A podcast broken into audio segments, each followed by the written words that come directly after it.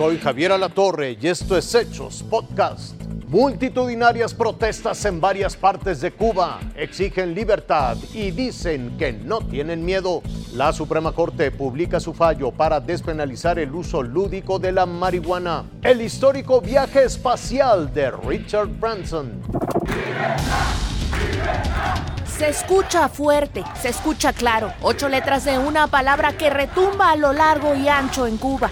El hartazgo motiva las más grandes protestas de la historia reciente de la isla. Por primera vez en décadas, miles de personas salen a las calles y se suman a las movilizaciones masivas. Protestas que el gobierno y sus cómplices intentan reprimir, porque entre muchas otras ataduras, esta dictadura prohíbe cualquier tipo de manifestación.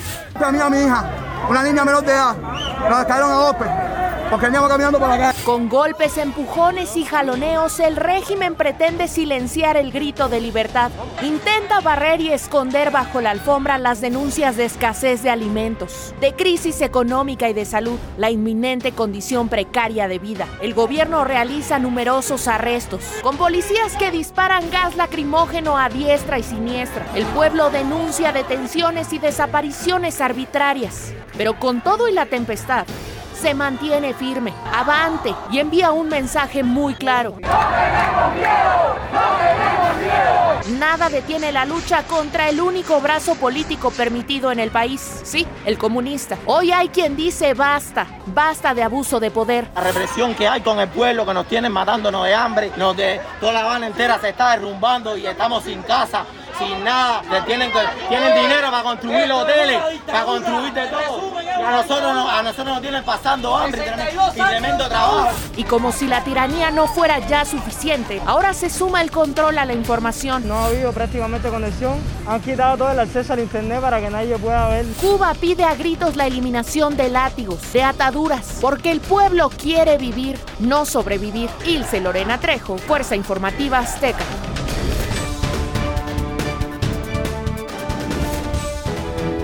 Virgin Galactic marcó historia. El despegue de la nave Spaceship Two inauguró formalmente el turismo espacial.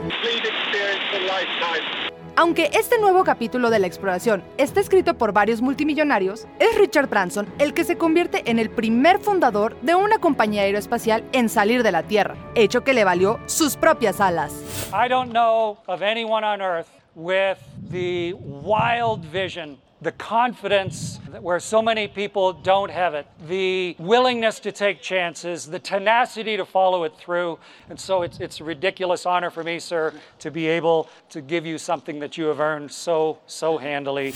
Una parte del éxito de la misión fue que la nave de Virgin despegó antes que su competidor directo, Blue Origin, cuyo viaje está planeado para el 20 de julio y también llevará al fundador de la compañía, Jeff Bezos. Durante el proceso de lanzamiento de Virgin, el propio Bezos les deseó un vuelo seguro y festejó su regreso a tierra, por lo que Branson solo pudo desearle a su rival un gran vuelo y regalarle un consejo. Obviously, wish him the most wonderful voyage, and I hope he can have as wonderful a voyage as we had. And just do your training. You know, I mean, it, it's important to get that sort of, you know, seven days of training before you go. Otra parte de la victoria fue que Elon Musk, otro de los multimillonarios en la carrera espacial, reservó un asiento con Virgin para un futuro vuelo suborbital. El viaje de Branson al espacio no duró una hora. Fue una travesía de 17 años llena de esfuerzo, trabajo e innovación para lograr este triunfo. Marisa Espinosa, Fuerza Informativa Azteca.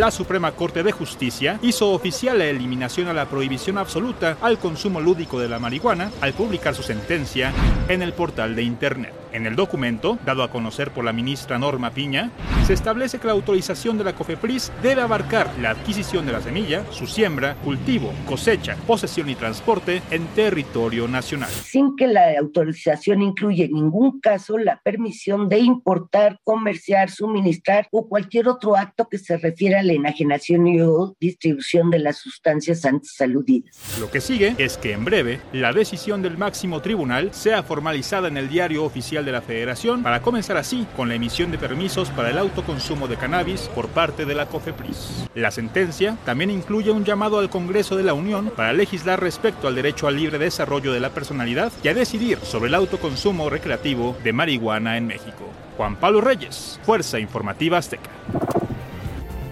Esto fue Hechos Podcast.